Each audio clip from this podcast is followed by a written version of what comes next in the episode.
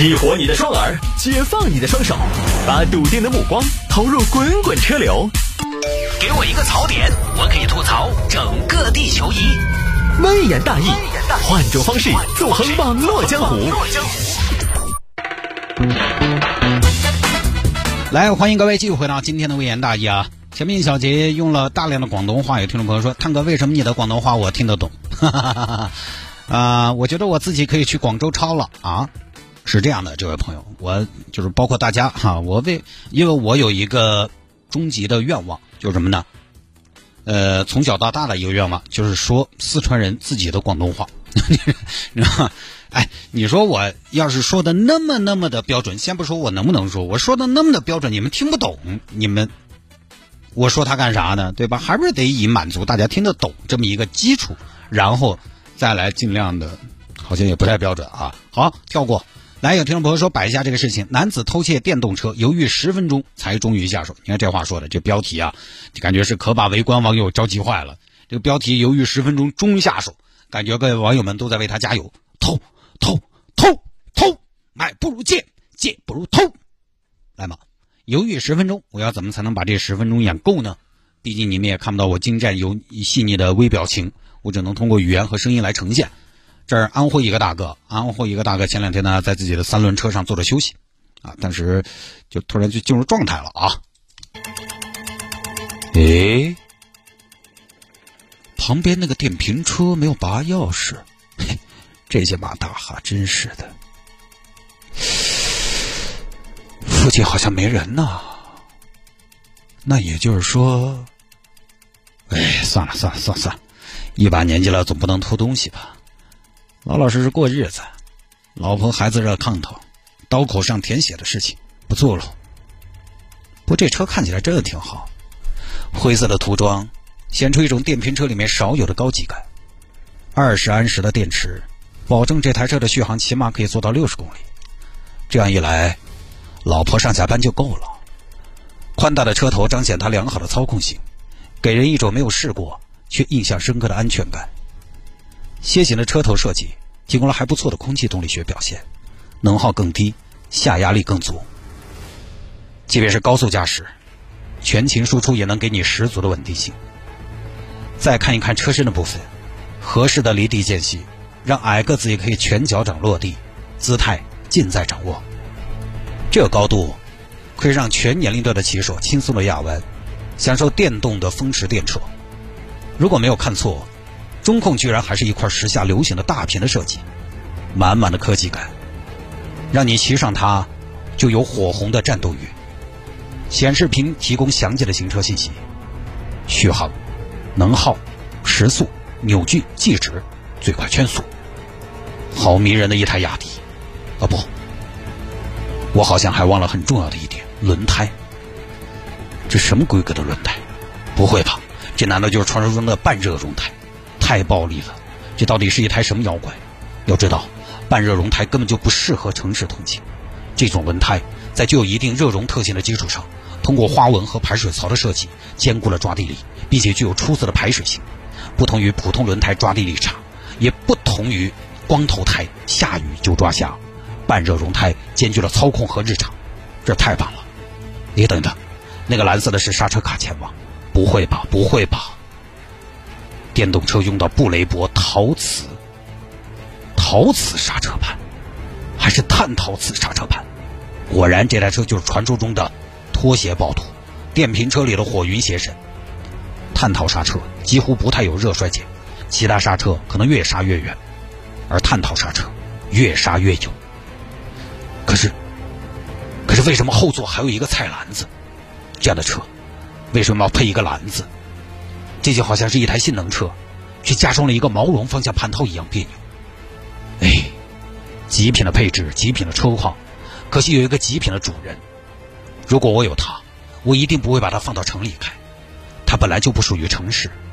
它这样的车，赛道才是它的尽头，龙泉山才是它的舞台。这么好的一台车，车主却连钥匙都不拔，根本就不是什么爱车之人。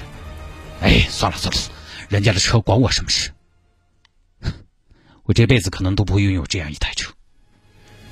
是啊，得不到的永远在骚动，被偏爱的都有恃无恐。人不就是这样的吗？或许当我真正拥有它，又是另外一番感触。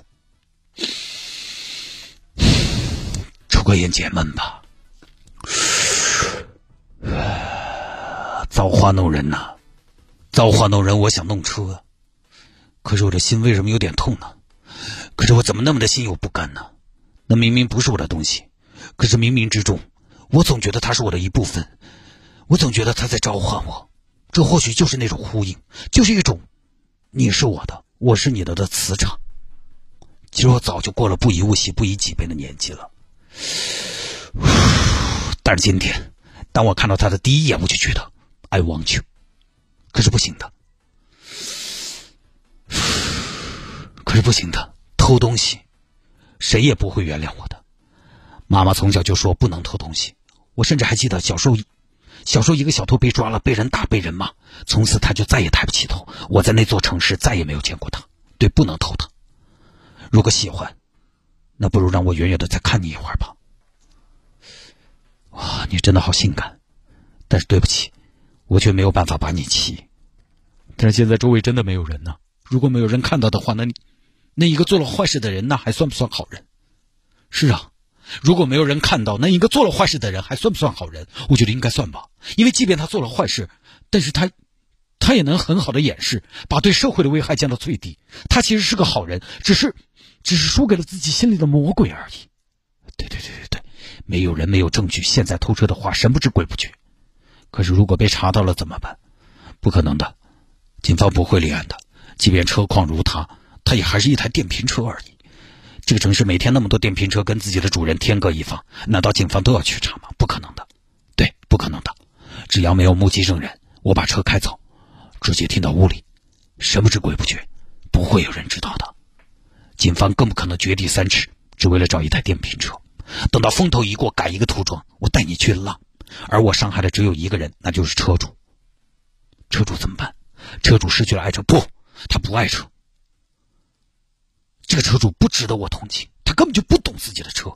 这就好像新司机开上了法拉利，龟仙人开上了剪刀门，给他一个惩罚吧。他不值得同情，他不过是一个电瓶车界人人唾弃的人民币玩家而已。所有配置的堆砌，都不是为了更高的极限和更好的驾驶感。那些探头刹车，那些半热熔胎，都只不过是他在给自己穿金戴银而已。对，不爱车的人不配拥有这样的车。我哪里是偷车？我这分明就是资源的二次分配。唉我不管了，我要上了。亲爱的，我来了。哎，等一下，为了安全，我得适当的伪装一下。而前前后后啊，实在撑不够十分钟了，犹豫了十分钟，穿上雨衣，终于还是下手了。结果呢，这边犹豫十分钟下手，一个小时之后，警方就把他抓了。知道为什么抓你吗？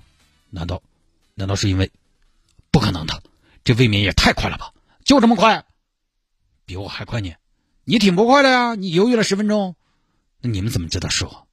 我当时，难道透过雨衣你们也能认出我？透过雨衣倒是看不出，但你之前在三轮车上坐了大概十分钟，那家伙那可是看得一清二楚，看得又清楚，而且看得又久。就是这是我们。就是找过的线索最清楚的一起案子，什么？你们怎么看到的？你头上就有个监控啊！啊，我头上有监控？不对呀，我都早知道我打把伞了。你之前在三轮车上看你来来回回磨皮擦眼的，你这干嘛呢？警察同志，不瞒您说，我在纠结，纠结什么呀？我在纠结偷不偷？你还纠结？对，你看我的动作。时而摇头，时而出神，时而抽烟，时而双手交叉，时而双手抱于胸前，这一系列的肢体语言都反映出当时我的纠结。这倒是啊，看得出来。那你这个心心路历程怎么样的呢？纠结什么？犹豫什么？最后又是怎么战胜了心中的犹豫呢？林健同志可以这么说，当时我纠结于道德，犹豫在法律。那最后是什么让你战胜了道德，战胜了法律呢？是何种强大的能量让你卸下了道德的约束，忽略了法律的威慑呢？我想是欲望吧。欲望，对，欲望，就是那种深深根植于心中的欲望，在欲望面前，我根本就无能为力。我思索，我犹豫，我对抗，可是我真的好渺小，在想要他的这件事情上，我真的好无助。那一刻，我明白了，我明白了，我终究还是逃不过的。该来的始终会来，早偷晚偷，早晚都要偷。偷了可能会后悔一时，可是不偷我可能会后悔一世。至少当幸福来敲门，我开了门的呀。哎呀，你这挺好，偷个东西还当幸福来敲门，那你不想想当警察来敲门啊？你这个纠结，我们都想给你加油了。就那个事情啊，大家晚上看视频呢，应该更加直观一些。他确实动作太多了，也看得出来他确实太纠结了。所以那个时候吧，看得出他心中的徘徊。不多说了啊，这个时间的关系就不升华了。我的确也没有办法在最后一刻丢出一句，请大家不要偷东西，或者说告诫收音机前各位听众朋友，莫伸手，伸手必被捉，不至于，不至于啊。